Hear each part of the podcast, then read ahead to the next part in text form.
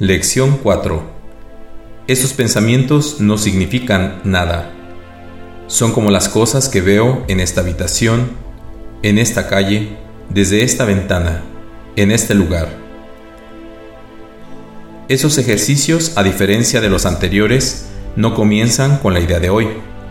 Da comienzo a estas sesiones de práctica, observando los pensamientos que cruzan tu mente durante un minuto más o menos. Luego aplícales la idea. Si ya eres consciente de pensamientos que no te hacen feliz, úsalos como sujetos para la idea. No obstante, no selecciones solo los pensamientos que a tu parecer son malos. Si te acostumbras a observar tus pensamientos, descubrirás que representan una mezcla tal que, en cierto sentido, ninguno de ellos puede calificarse de bueno o de malo. Por eso, es por lo que no significan nada. Al seleccionar los sujetos para la aplicación de la idea de hoy, se requiere la acostumbrada especificidad. No temas usar tanto pensamientos buenos como pensamientos malos. Ninguno de ellos constituye tus pensamientos reales, los cuales se encuentran ocultos tras ellos. Los buenos no son sino sombras de lo que está más allá, y las sombras dificultan la visión. Los malos son obstáculos para la visión y, por lo tanto, te impiden ver. No te interesan ni unos ni otros. Este es un ejercicio de gran importancia y se repetirá de vez en cuando de forma ligeramente diferente.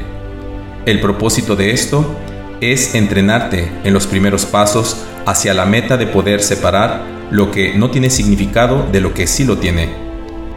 Representa el primer esfuerzo en el objetivo a largo plazo de aprender a ver lo que carece de significado se encuentra fuera de ti y lo significativo dentro. Es también el comienzo del entrenamiento que le permitirá a tu mente distinguir entre lo que es lo mismo y lo que es diferente. Al usar tus pensamientos como sujetos para la aplicación de la idea de hoy, identifica cada uno de ellos por la figura o acontecimiento central que contenga. Por ejemplo, este pensamiento acerca de tal cosa no significa nada. Es como las cosas que veo en esta habitación, en esta calle, etc. Otro ejemplo. Este pensamiento acerca de esta mesa no significa nada. Es como las cosas que veo en esta habitación, en esta calle, desde esta ventana, en este lugar. Puedes aplicar la idea a sí mismo a cualquier pensamiento en particular que reconozcas que es perjudicial. Esta práctica es útil, pero no sustituye al procedimiento de selección más al azar que debes seguir al llevar a cabo los ejercicios.